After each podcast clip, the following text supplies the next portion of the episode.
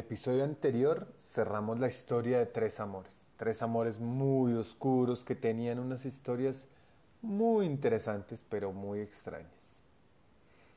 En el capítulo de hoy nos internaremos a los mil y un naufragio de Ulises. Vamos a ver qué pasa.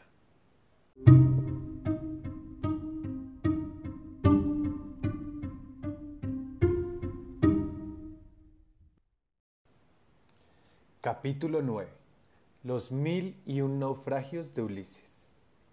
Precisamente una de aquellas tardes, al retornar el cíclope Polifemo a su cueva, se encontrará en ella a Ulises y a sus compañeros de viaje. Un momento, Homero, un momento.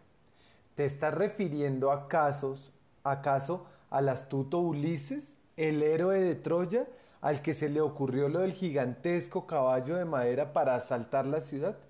Al mismo muchacho. Ulises es el protagonista de la segunda epopeya que yo escribí, la Odisea. En ella cuento y canto las aventuras del héroe de Troya en su largo viaje de regreso a Ítaca, país del que era rey y donde había salido para unirse a los ejércitos de Menelao, que fueron a rescatar a la bella Helena raptada por el troyano Paris. Una vez terminada la guerra, todos los héroes griegos emprendieron camino de regreso a sus países de origen. Y también Odiseo, a quien esperaba en Ítaca su esposa Penélope y su hijo Telémaco. Odiseos, ¿pero no estabas hablando de Ulises? Ah, vaya, otra vez el lío de los nombres. Y que conste que en esta ocasión no quería confundirte, pero se me ha escapado. Ulises y Odiseo son el mismo personaje, ¿comprendes? Te diré más, el verdadero protagonista de mi historia es Odiseo, de ahí le viene el título a la epopeya. Pero una vez más el nombre latino prevaleció sobre el griego original, y Ulises se llamará mi héroe por los siglos de los siglos y con este nombre proseguiré yo también mi relato, que, ni soy a mis años cicatero de estas cosas, ni lo que importa de un personaje inmortal como el que yo creé es su nombre, sino su personalidad y sus hechos.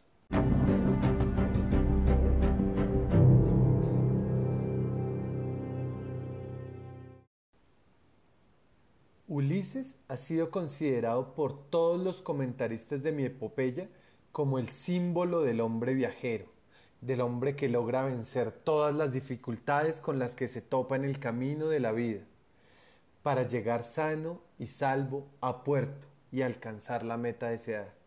Ulises la alcanzará. Nadie como él habrá de arrostrar mayores aventuras y desventuras para llegar a Ítaca su viaje será el más largo y penoso de cuantos hombre alguno se pudo emprender, pero al final logrará abrazar a su esposa y a su hijo. Yo voy a rememorar contigo, muchacho, algunos de los episodios de esta fascinante epopeya, con la intención, para que ocultártela, de que mi relato te cautive de tal modo que te apetezca luego leer de pe a pa la Odisea con todos y cada uno de los 24 cantos. A lo largo de ellos comprobarás cómo resolvió Ulises las dificultades y cómo logró desembarazarse de sus adversarios. Pero serás tú quien juzgues al final cuando nuestro héroe obró con inteligencia y valor y cuando lo hizo con astucia y hasta con engaño y perfidia. Que si la vida es un largo camino y una meta por alcanzar, quizás no todas las maneras de lograrla sean honestas y válidas. Maestro, te estás poniendo como demasiado sentencioso. Tienes razón, muchacho. Debe ser los años. Te prometo que de ahora en adelante dejaré las filosofías para Platón, Aristóteles y demás compatriotas del oficio, y yo me ocuparé de lo mío, que es contar historia, lo más llana y amenamente posible. Ah, el viaje de Ulises a través de mares y tierras. Cómo me place volverlo a recordar. No salía de un peligro para entrar a otro. Antes de encontrarse con el gigante Polifemo, los malos vientos ya lo habían arrastrado al país de los terribles ciclones, y luego de los engaños de los lotófagos, logró vencer a los primeros en encarnizada batalla, aunque perdió en la pelea a setenta y dos de sus mejores hombres. Pero del reino de los segundos era más fácil escapar, aun cuando eran apacibles y dulces como las flores de las que se alimentaban.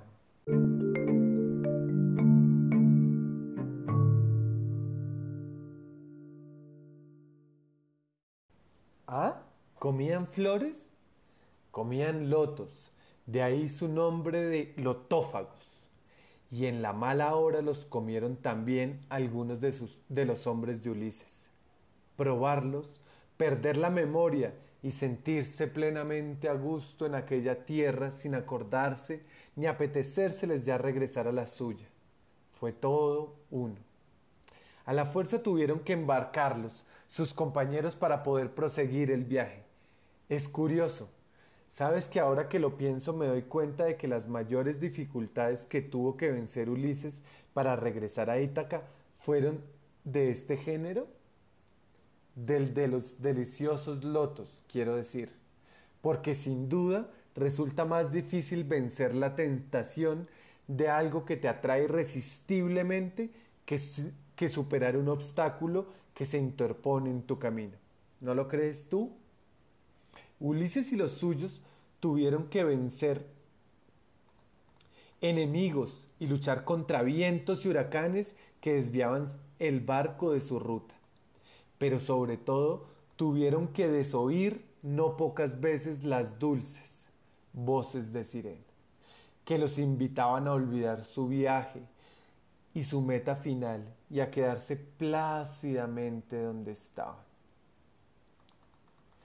¿Sabes que precisamente las expresiones voces de sirenas se inventó a raíz de un pasaje de la Odisea? Sí, verás. Fue cuando Ulises, y su tripulación, después de sortear mil peligros, avistaron a lo lejos una isla de sirenas. Eran estas divinidades marinas cuyos cantos resultaban tan melodiosos que nadie que los escuchara podía resistir las ganas de acercarse hasta ellas. Pero Ulises sabía que aquella música era una trampa y que nadie había salido con vida de la isla. Así que echó mano de su astucia y llamó a su lugarteniente Euríloco. Toma cera derretida, le ordenó, y tapa con ella los oídos de toda la tripulación, los tuyos incluidos. Luego, átame a mí bien atado al palo mayor de la embarcación. Quiero oír las voces de las sirenas y comprobar si son tan irresistibles como dicen. Pero ten esto bien presente, Euríloco, si, pido en algún momento que me desatéis del mástil, no lo hagáis, no me hagas caso. Todo ocurrió como nuestro héroe había previsto. Se acercó la nave a la isla de las sirenas y al punto comenzó a escucharse una dulce melodía que llenaba el aire.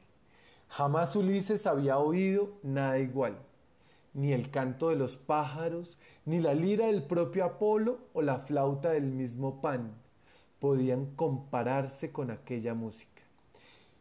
Y si seductora era la melodía de las canciones, mucho más lo eran los versos de las sirenas que, entonaban. Ven, Ulises, ven, detén tu nave en nuestras doradas playas cuántos se recrearon con nuestros cantos, se sintieron los seres más dichosos del mundo. Aquí serás feliz, mucho más feliz que en Ítaca. Nuestras praderas son hermosas como las del Olimpo. Ven, Ulises, ven.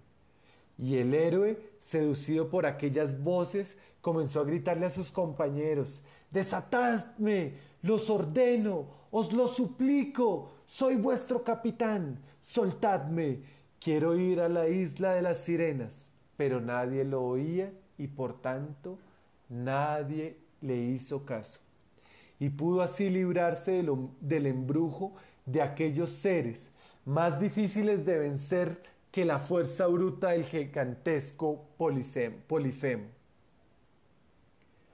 Y...